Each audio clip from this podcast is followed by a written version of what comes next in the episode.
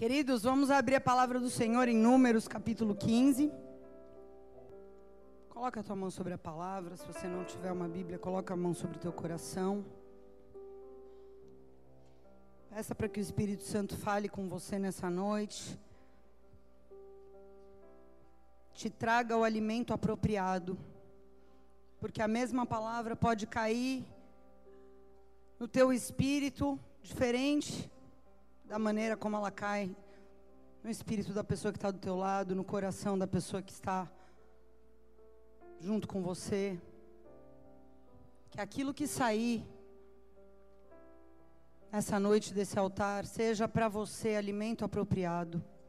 Peça essa, faça essa oração ao Senhor. Senhor, me alimenta com o alimento que eu preciso. Que essas palavras sejam transformadas até chegar aos teus ouvidos no alimento que você precisa.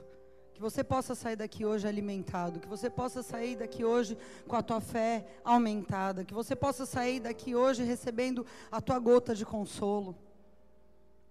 Pai, em nome de Jesus, essa tua palavra não é a minha palavra. O Senhor sabe quão maravilhada eu fiquei e quantos dias eu não conseguia parar de falar essa palavra para aquelas pessoas que estão próximas a mim de tão maravilhada que eu fiquei com essa palavra, e eu quero te pedir que a mesma maravilha que tomou o meu espírito, que me trouxe tanta alegria, que me surpreendeu mesmo depois de tantos anos andando com o Senhor, possa vir sobre o teu povo, possa vir nos alimentar, possa vir, Senhor, nos trazer esperança, possa vir fazer milagres, maravilhas, operar curas, sinais no meio do teu povo porque o Senhor é o mesmo ontem, hoje, eternamente. O Senhor continua fazendo as mesmas coisas.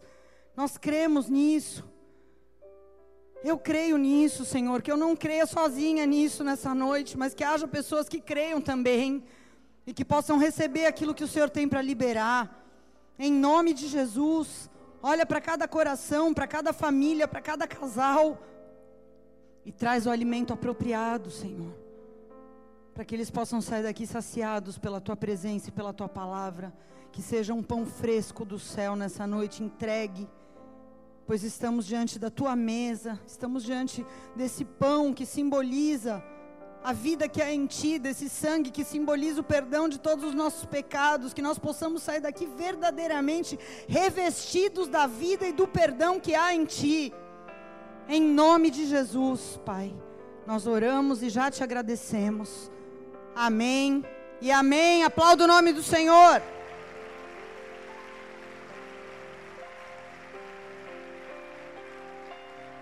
Vamos ler aqui Números 15, do versículo 37 até o 41.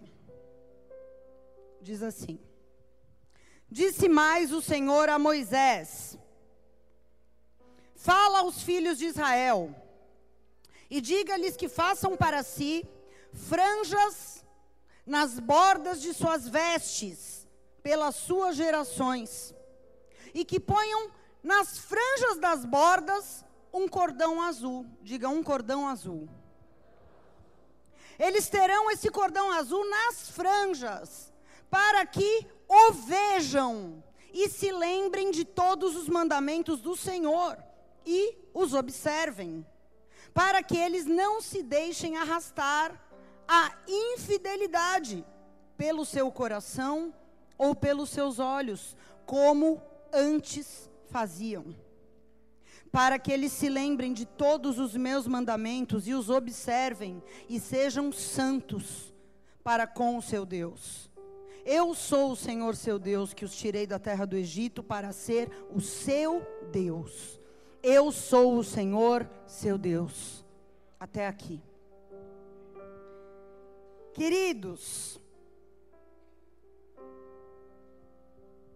todo judeu praticante, até os dias de hoje, usa uma veste, um manto chamado talit. Você já deve ter visto, se você já veio em algum casamento, pastores dessa casa, os celebrantes dessa casa usam esse manto.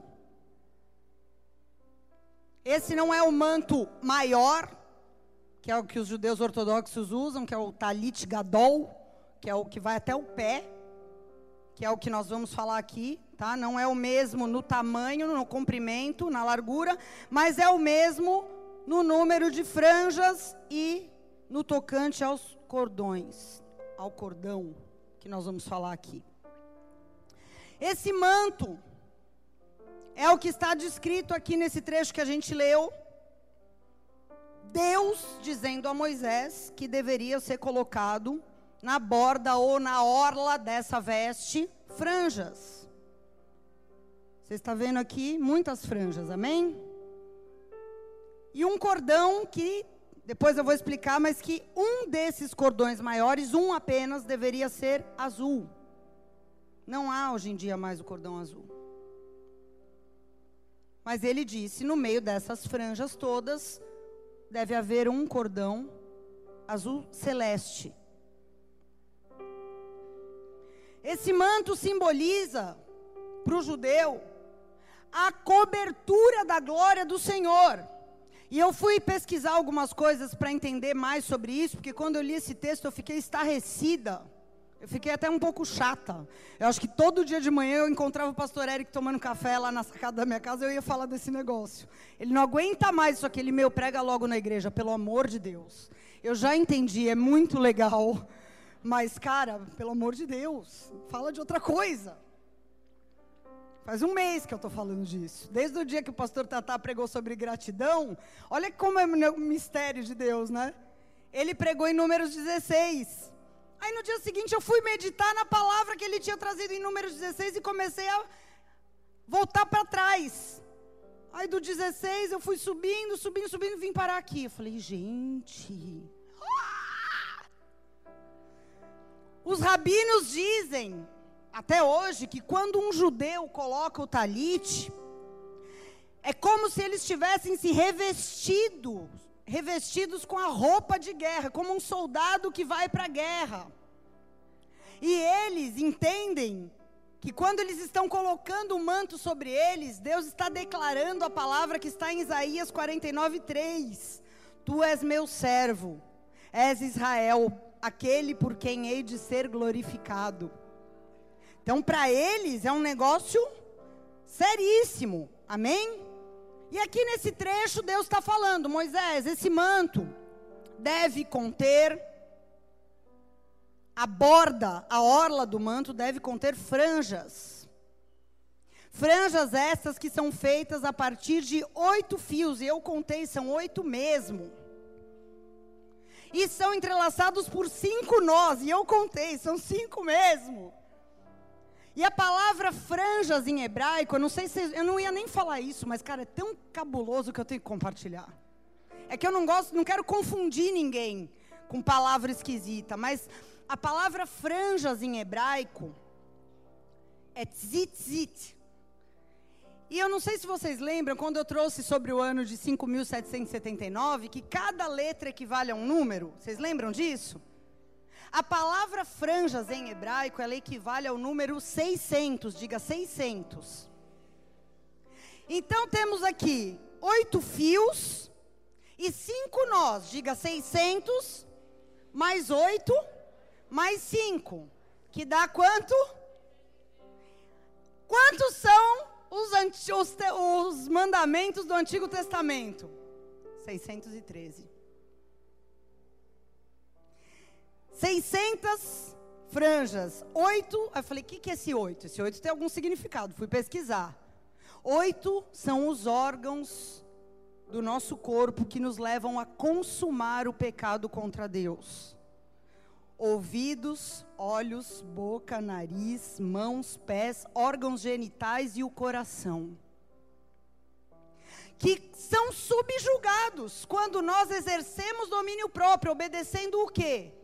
Porque até então, vamos lembrar que não existia a Bíblia inteira, existia o que? A Torá, que são o que? Cinco livros. Cinco nós. Amarrando essa carne que quer te levar para o pecado. Tremendo, não? Amém? Então, imagina. 613, eles sabiam que eram 613 os mandamentos expressos na Torá, nos cinco primeiros livros, sim, Gênesis, Êxodo, Levítico, Números, Deuteronômio. Eles sabiam esse número. Então, 613 coisas apontando para o seu pecado, tá certo? Porque a lei aponta para o pecado. Se você quebrar isso, você transgrediu, você pecou. E é impossível você estar em dia com a lei todo dia, o tempo inteiro. Isso a Bíblia deixa bem claro muitas vezes. Por isso que a gente precisa da graça. Porque se fosse pela lei, ninguém iria para o céu. Porque são 613 coisas para você pensar 24 horas. E mesmo se você não pecar com a mão, ou com o pé, ou com a boca, você peca com o coração, cara. Porque você sente coisas terríveis, pensa besteira. Seu coração se enche de ira, de raiva, de julgamento. Então não tem jeito, meu irmão. Fala, ferrou. Só que não, amém? As franjas são como que? São como 613 dedos apontando para o teu pecado. Te lembrando que não tem como, por esforço próprio, você ser 100% santo.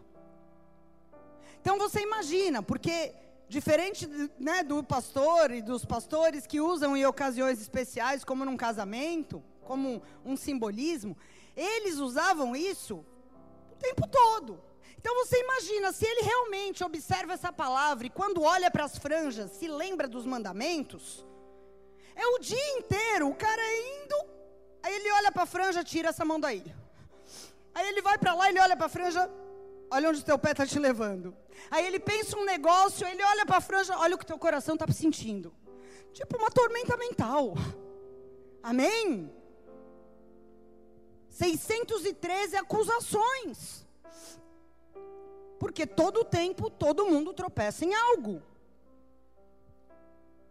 Então ele diz assim para Moisés: Para que os meus servos olhem para as franjas, se lembrem dos meus mandamentos e não sejam infiéis, seguindo o que? Os seus olhos, porque primeiro, primeira coisa do pecado é você pôr o olho em algo, e depois aquilo entra no coração.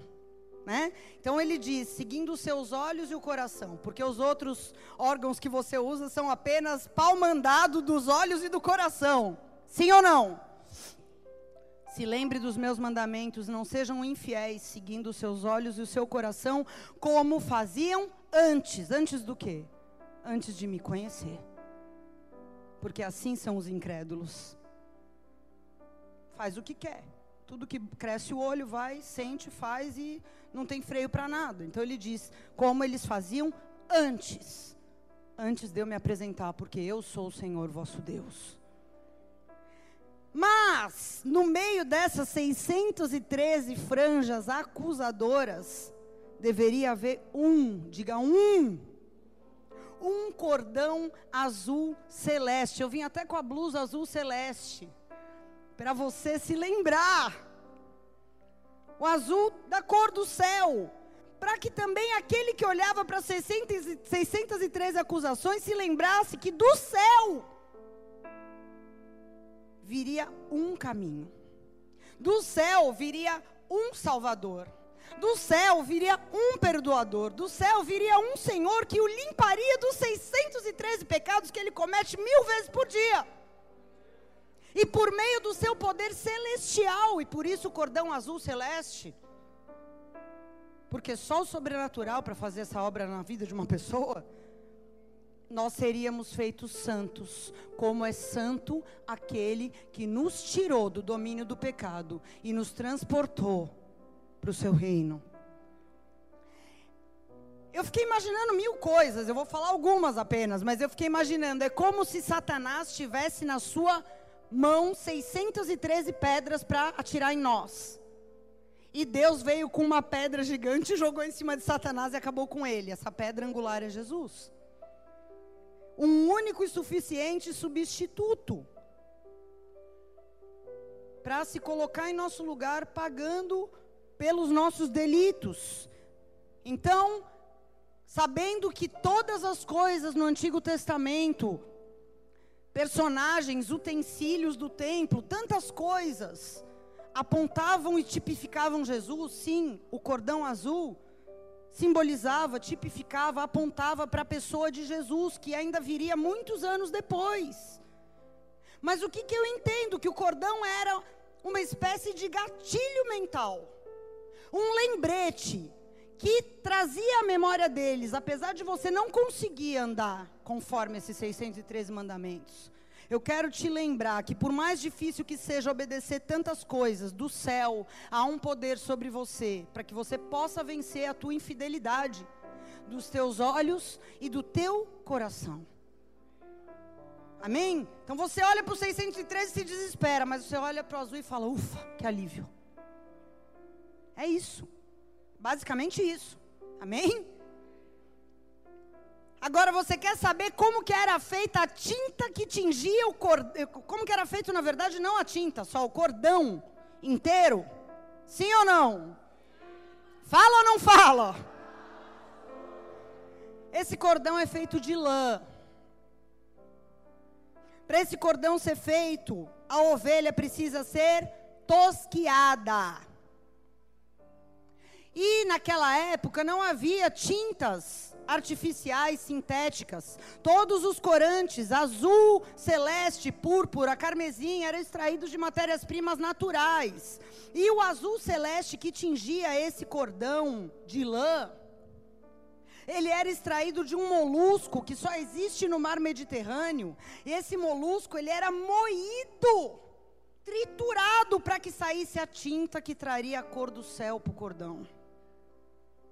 Atos 8:32 diz que Jesus foi como uma ovelha para ser tosquiado. E diz em Isaías 53:5 que ele foi moído por causa das nossas iniquidades. Então, verdadeiramente, ele é o cordão azul. Amém? Para quê? Por que, que ele foi tosqueado? Por que, que ele foi moído? Para que ao olharmos para ele, como Deus disse, ao olhar para o cordão azul, nós possamos nos inspirar a ser santos como é santo aquele que nos chamou. Porque se eu olhar para mim, eu desanimo. Se eu olhar para as leis, eu me desespero. Mas diz lá em Isaías 45, 22: Olhem para mim e sereis salvos. Amém? Se você olhar para você, você desiste. Se você olhar para as leis, você fala: Não dou conta. É coisa demais. Mas olhem para mim. E sereis salvos, vocês, todos os confins da terra. Porque eu sou Deus e não há outro. Amém? Aplauda Ele.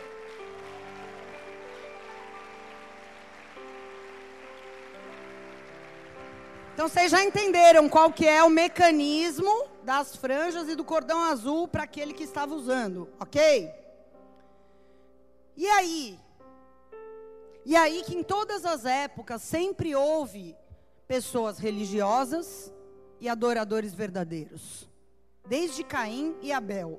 Caim era um religioso que foi levar um resto de colheita e Abel era um adorador que trouxe seu primeiro rebento do seu rebanho.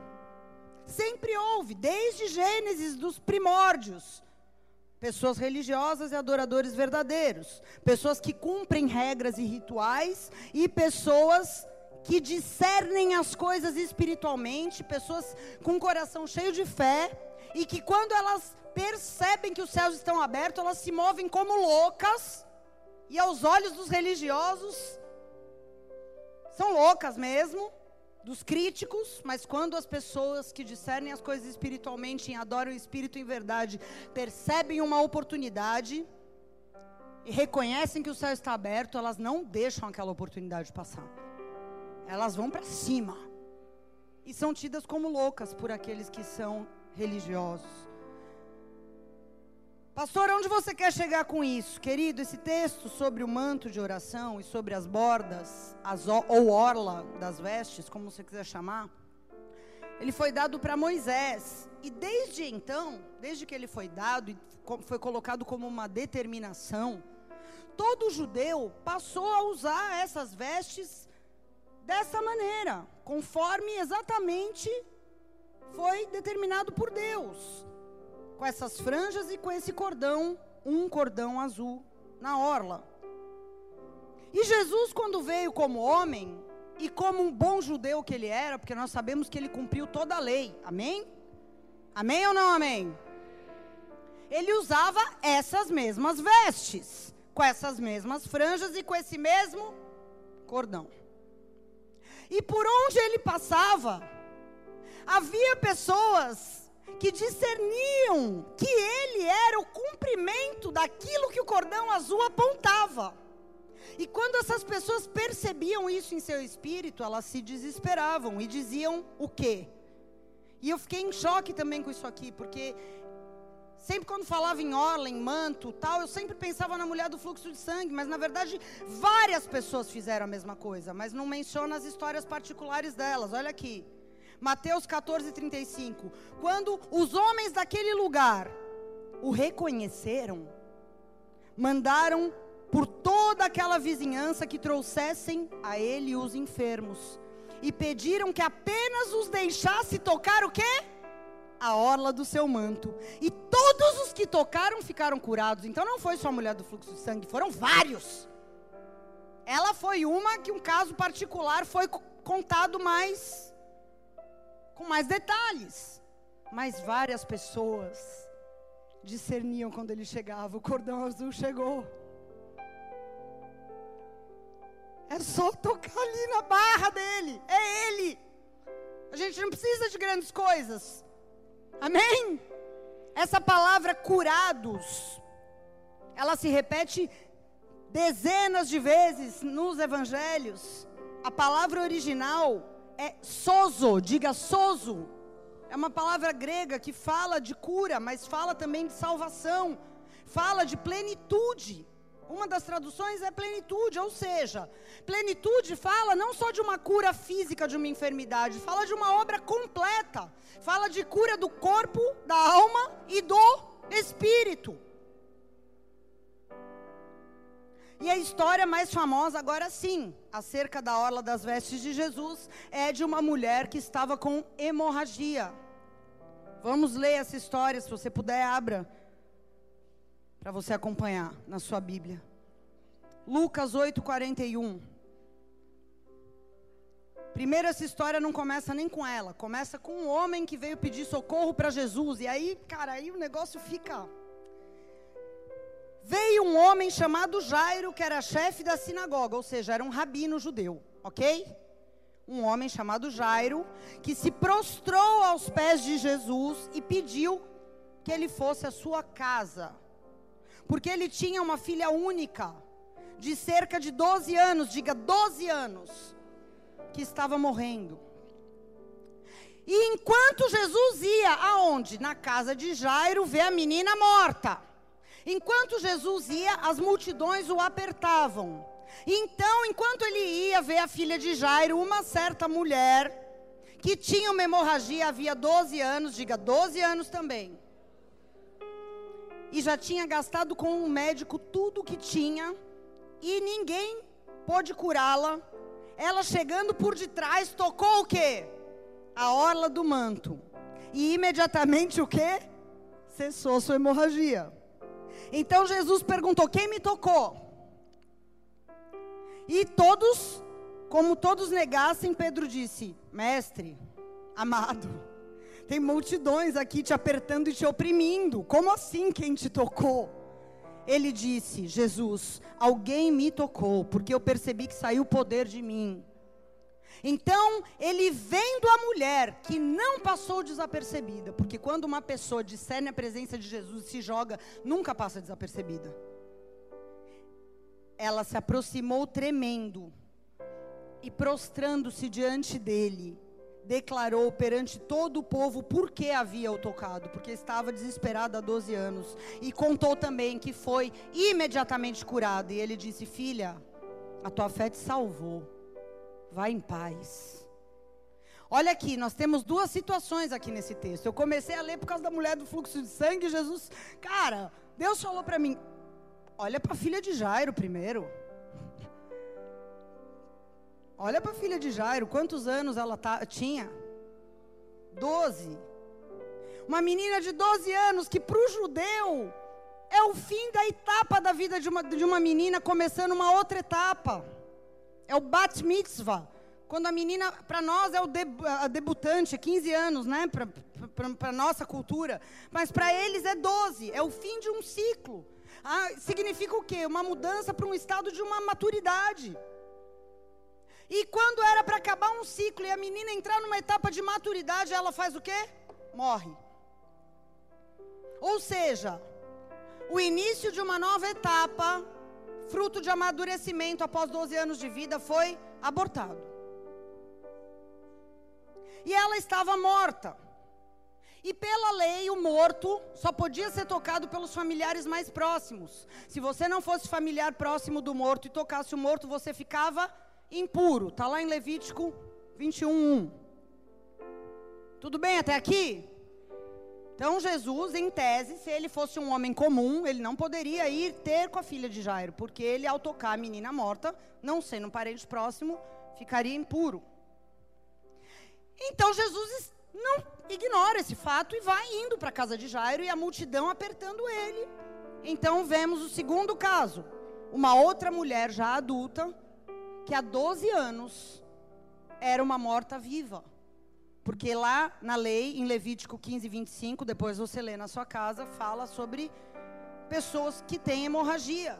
Elas não podiam se relacionar com ninguém. Se essa mulher fosse casada, ela não podia se relacionar nem com seu próprio marido. Se essa mulher fosse mãe, ela não podia tocar nem nos seus filhos, porque se tocassem nela, os filhos seriam impuros. Essa mulher não podia congregar. Ela não podia ir ouvir uma palavra numa sinagoga. Ela não podia ir no templo em Jerusalém oferecer sacrifício, porque ela era cerimonialmente impura. E quem tocasse nela ficava o quê? Duas situações aqui de 12 anos. Não vou levar para o sentido literal, mas vamos levar para o Kairos. Porque tem ciclos de Deus que se completam em diferentes tamanhos. Amém?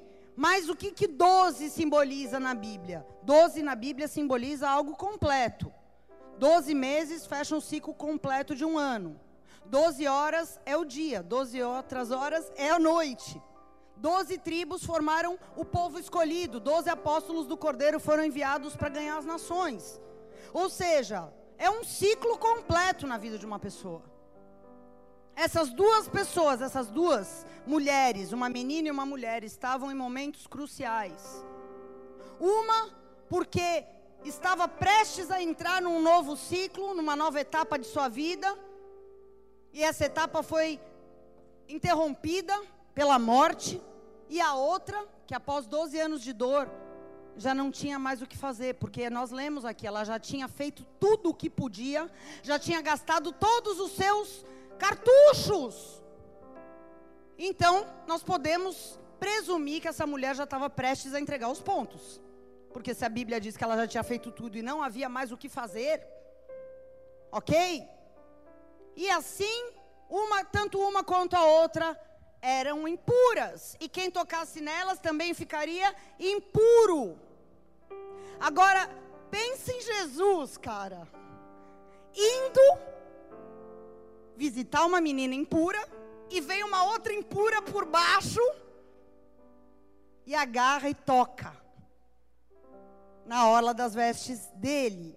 E quando isso acontece, se ele fosse apenas um rabino ou apenas um profeta, ele iria repreender essa mulher. Ele ia falar: Sua impura, você está maluca? Você está louca? Por que, que você me tocou? Mas nós vimos que ele não falou isso. E por que, que essa mulher foi tão ousada? Porque ela podia ter sido, cara, é, linchada pela multidão. Porque certamente ela deve ter esbarrado em outras pessoas para chegar até Jesus. Ele estava sendo oprimido pela multidão, mas ela falou: dane-se, se eu for pisoteada, o que não importa, é minha chance, cara. Ela reconheceu, ela percebeu que Jesus era a manifestação real do que o cordão azul simbolizava. Ele era o cordão azul encarnado. O cordão azul em carne e osso. Ela entendeu o quê? O céu está na terra. O céu chegou até mim na pessoa de Jesus. Então ela falou: agora é, é tudo ou nada. E é assim que a gente deve se comportar. Quando a gente discerne que Jesus está na casa, que Jesus está presente. Amém? Ela teve a revelação de que Ele era o céu na terra. E eu vejo aqui a nítida diferença entre a multidão de pessoas que estavam apertando Jesus porque queria ver qual era, que queriam especular porque tinham ouvido falar que ele fez tal coisa, por curiosidade, para ver o que, que podia ganhar. Pessoas que não eram adoradoras, pessoas que não discerniram quem ele era. Mas ela não. Ela teve a revelação de quem ele era. Essa é a diferença entre alguém que se aproxima de Jesus e nada muda e aquele que tem a vida virada do avesso, totalmente mudada. Quantos testemunhos eu já ouvi como dessa mulher, cara? Várias vezes eu já ouvi pessoas dizendo: Eu busquei em tudo quanto é lugar, busquei em tudo quanto é religião, mas o primeiro dia que eu pisei na casa de Deus e senti a presença do Senhor Jesus, eu disse: Era isso, é isso, aqui é a minha casa, aqui é o meu lugar. É isso que eu procurava. E eu tenho um testemunho pessoal com esse texto aqui, da mulher do fluxo de sangue. Um testemunho pessoal, e eu creio que o testemunho de Cristo é o espírito da profecia, por isso eu quero compartilhar. Há uns quatro anos atrás, mais ou menos, uma pessoa que eu não conhecia mandou, não para mim, não para o meu celular, mas mandou um recado através de uma outra pessoa com este versículo da mulher. Eu não sabia nem, nunca vi essa pessoa, nem sei quem é. Mas chegaram para mim e falaram: olha, uma pessoa lá da igreja da Bahia mandou te falar esse versículo. E quando eu li aquela mensagem no, no, no, no WhatsApp, imediatamente, Deus me tocou e eu entendi que um ciclo de algo que era para mim muito difícil e que estava se estendendo há mais de uma década que eu já tinha entregue os pontos, na, psicologicamente falando, estava vivendo no piloto automático. Eu entendi que estava se referindo àquilo. E eu sabia quando aquele ciclo ia se fechar, porque havia uma data que Deus colocou no meu coração. E eu falei, eu vou crer de todo o meu coração. Eu vou crer de todo o meu coração que quando esse dia que Jesus falou que é o fechamento do ciclo chegar, vai acontecer um milagre e aquilo que eu não tenho mais o que tentar fazer, milagrosamente vai acontecer. Só que os meses foram passando e a data não era próxima à entrega da profecia. Então, escute bem o que eu estou falando, porque às vezes você recebe uma palavra profética e acha que ela vai se cumprir amanhã.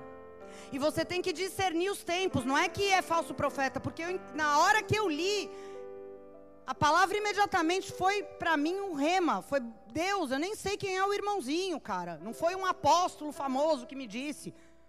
Foi um irmão que congrega numa igreja, uma pessoa que eu nunca vi. Por WhatsApp.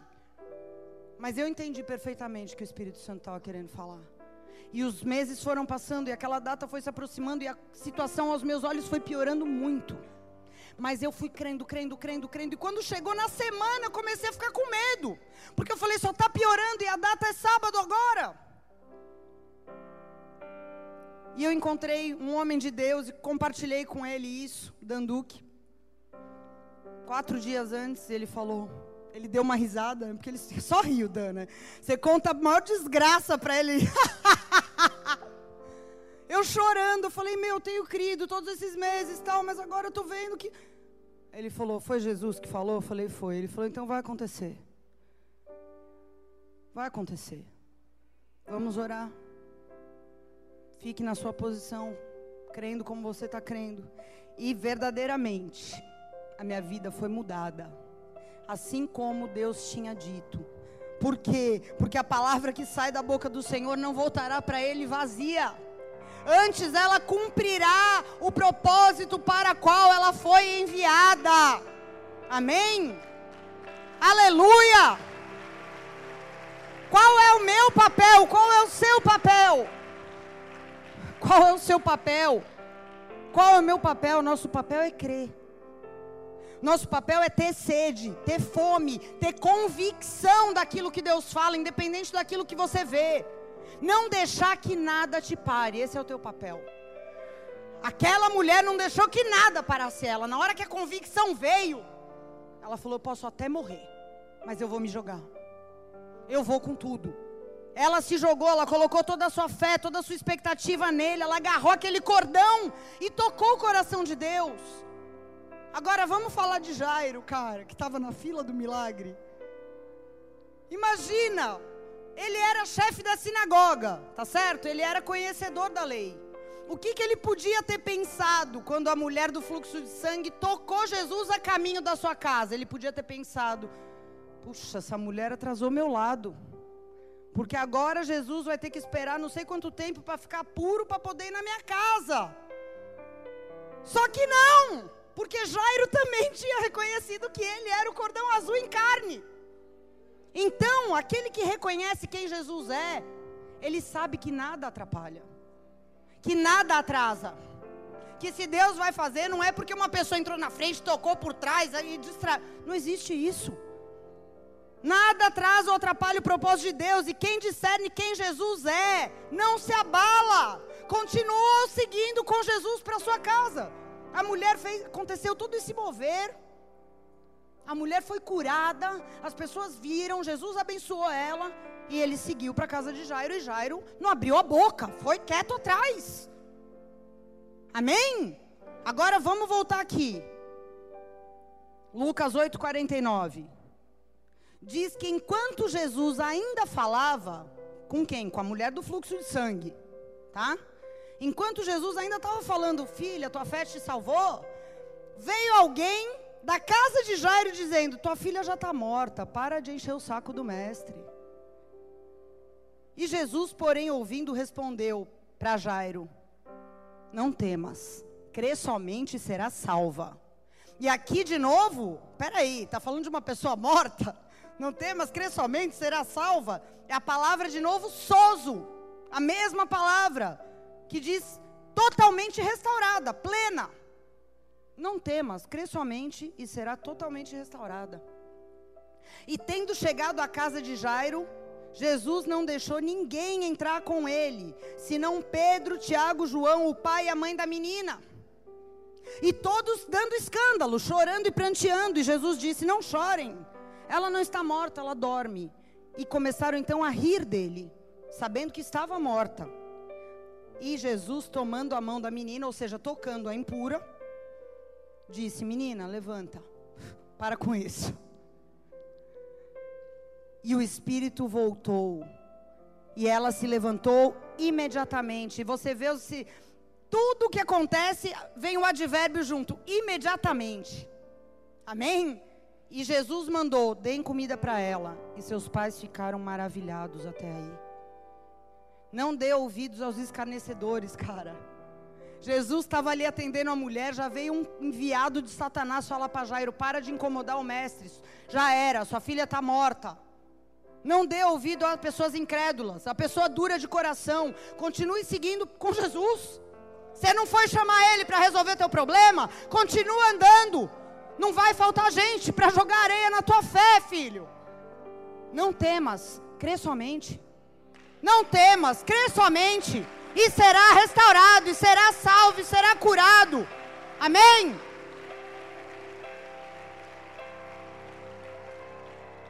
Mas o que, que a gente vê aqui? Que só vai ver de perto o milagre quem crê de todo o coração. Porque Jesus não deixou todo mundo entrar. Vem cá, galera. Vem cá ver o milagre. Não. Vocês estão chorando aí, falando que não tem jeito? Você está rindo? Escarnecedor, murmurador? Fora. Fora. Pedro, Tiago e João, meus parça, vem cá. Pai e a mãe da menina que mandaram me chamar porque acreditam. Vem cá. Só eles tiveram o privilégio de participar do milagre, porque o privilégio de participar ativamente do milagre é para quem crê. Quem é Jesus para você, cara? É o cordão azul? Ou ele é 613 regras de coisa que pode e não pode e que você vai mudar de igreja porque lá a franja é diferente? Ah, lá são 600 franjas, aqui é 613, eu vou para outra. Ele é a manifestação do céu da terra ou ele é uma placa de uma igreja? Quem é Jesus para você? Quem? Uma vez, cara, a gente fazia capelania num, num ambulatório. Tá, o Bruno Bittencourt tá aí? Não? Ele foi, estava comigo no dia que ele montou a piscina. A gente foi batizar umas pessoas no ambulatório e algumas pessoas tinham realmente, a gente viu que estavam querendo, né, Jesus. Só que ali na hora teve pessoas que quiseram se batizar e a gente não vai impedir uma pessoa de se batizar, tá certo? Então a pessoa vinha para perto da piscina, falava: "Fala seu nome, fala quem é Jesus para você". Aí eu: "Qual o seu nome, senhor?". Aí entrou um na fila lá. Nelson. Aí ele fazia assim para mim. Aí eu: "Fala quem é Jesus para o senhor". Ele: "Quem é Jesus para o senhor?". Aí eu falei: Não, seu Nelson, fala quem é Jesus para você. Ele: Quem é Jesus para você? Meu, sem brincadeira, eu me joguei na água. O Bruno saiu correndo. Foi horrível. Falei, cara, ele, ele entrou na fila porque acho que vai dar, sei lá, um presente para ele. Quando entrar na água, tem um brinde no fundo da piscina. Não sabe quem é Jesus. Amém? Porque se ele tivesse uma fé verdadeira, ele espontaneamente teria, né? A fé verdadeira produz atitudes espontâneas. Ninguém precisa te empurrar, ninguém precisa te insistir com você. A fé verdadeira ela não pode ser contaminada, ela não pode ser desviada do seu propósito.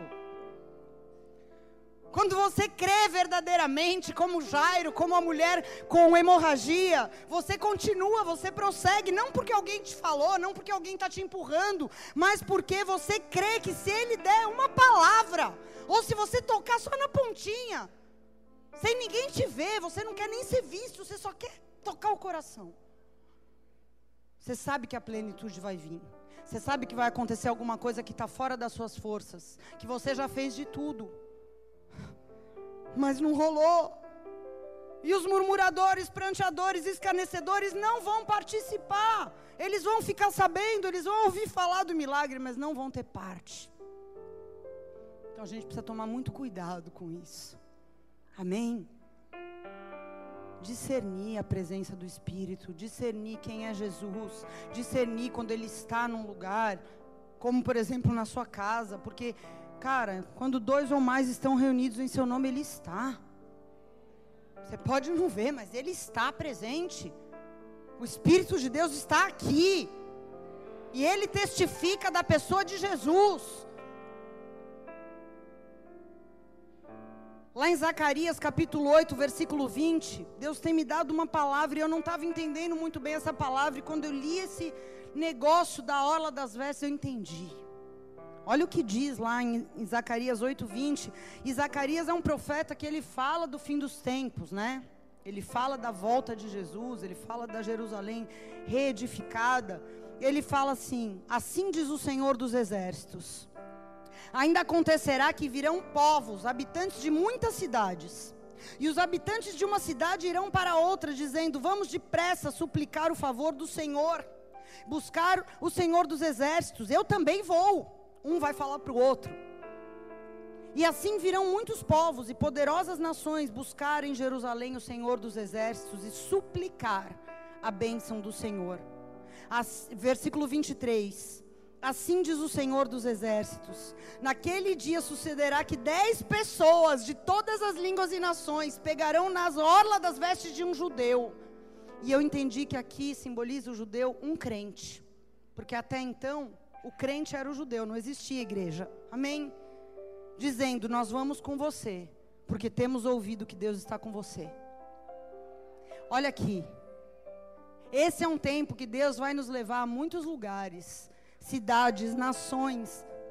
E até mesmo aqui em Santos, porque depois que eu, cara, comecei a meditar nessa palavra, eu conversei com o Cecel, ele me deu um testemunho que isso aconteceu com ele. E eu contei para ele o, o versículo e no mesmo dia aconteceu comigo. Uma pessoa que eu conheço de vista me parou e falou: Eu estou louca para ir nessa igreja onde me disseram que você é pastora. Aí eu, vamos lá, meu. Como você chama? Eu não sabia o nome. Isso vai acontecer conosco, querido. As pessoas vão pegar na orla das nossas vestes vão dizer: Eu quero ir com você. Eu quero ir com você. Porque eu sei que Deus está com você. Amém? Agora, olha que situação, cara. Quando eu li sobre esse negócio do cordão azul e da orla, eu fui.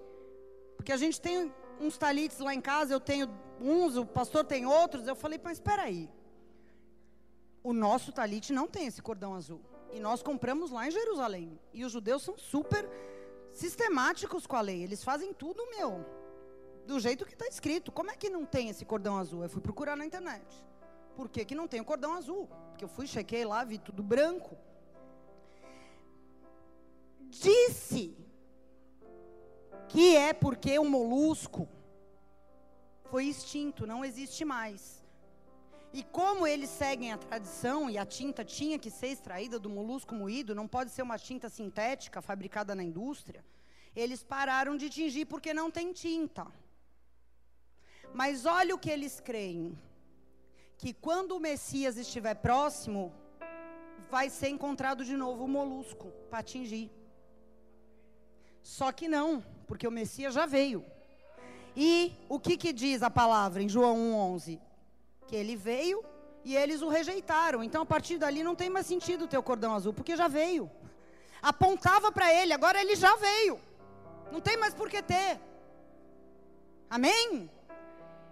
E sem cordão azul sobra o quê? Só regra, meu.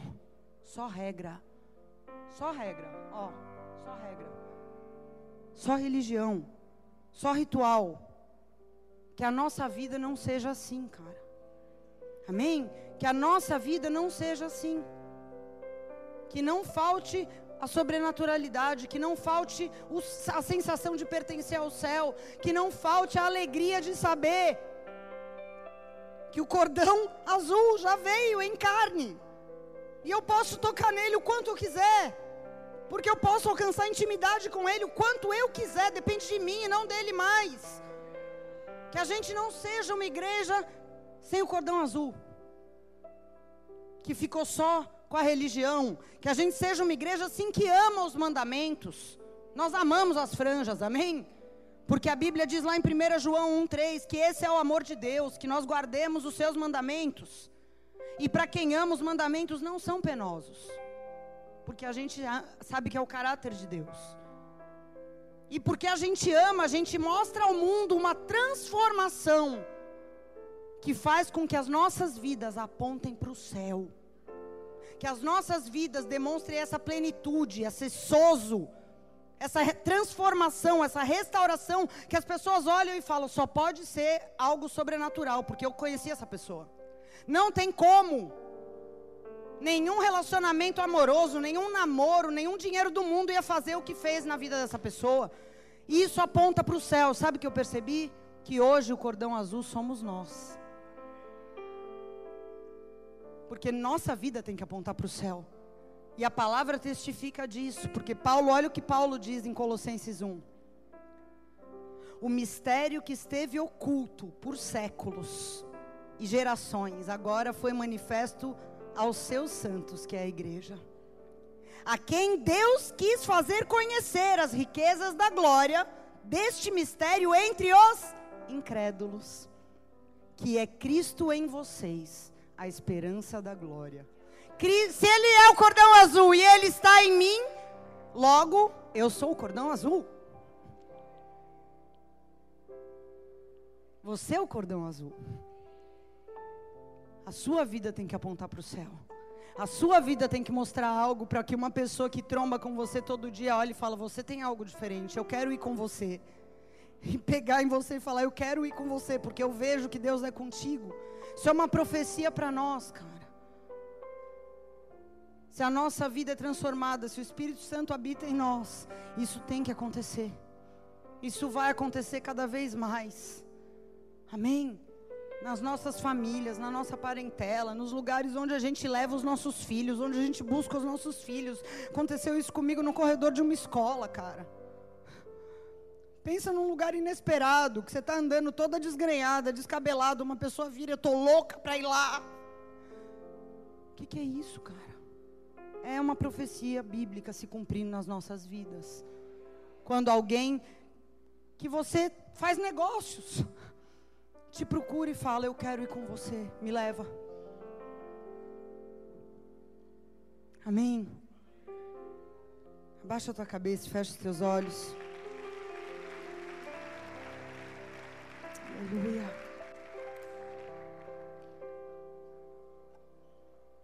Tu és maravilhoso, Jesus. Tu és maravilhoso, maravilhoso, maravilhoso.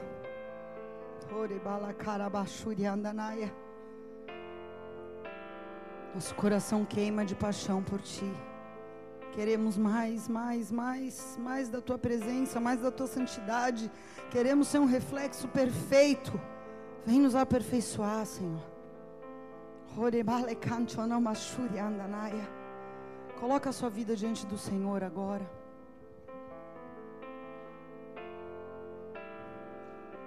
O Senhor colocou duas situações em particular no meu espírito.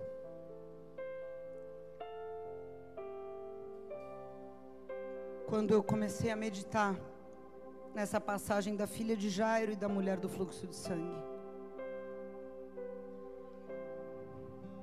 Porque o Espírito me disse, e eu posso dizer isso com toda convicção, que há pessoas aqui que passaram por situações neste ano, que Deus permitiu que acontecessem para que você amadurecesse, e você não entendeu isso, e ao invés de te amadurecer, essa situação te matou.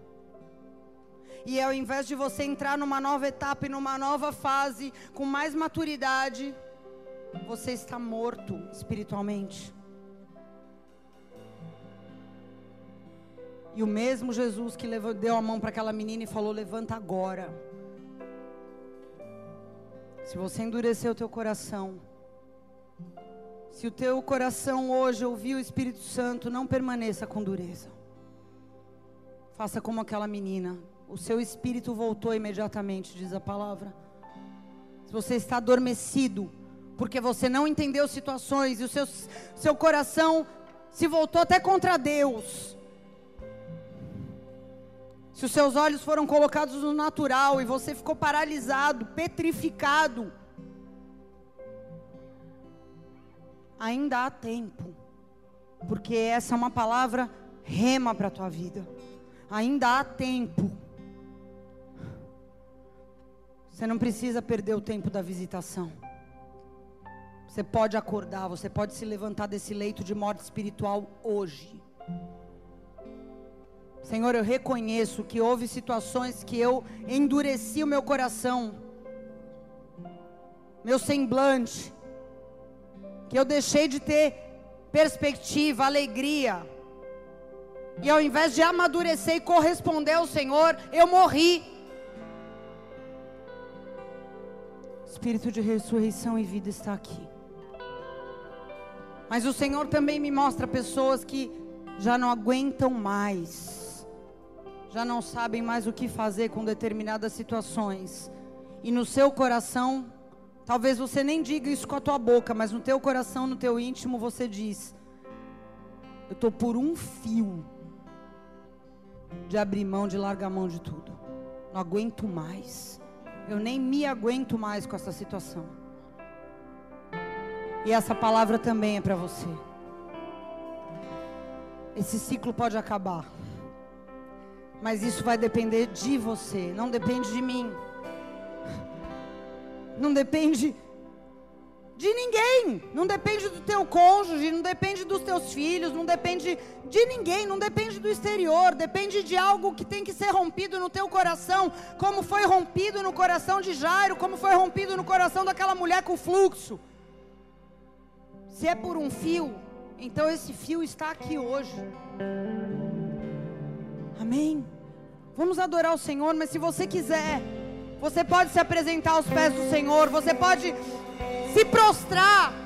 Porque se você busca as mãos dele, você tem que tocar os pés. prostrados aos seus pés, Jairo, aquela mulher do fluxo de sangue se jogaram e disseram: Senhor, já morreu, me ajuda.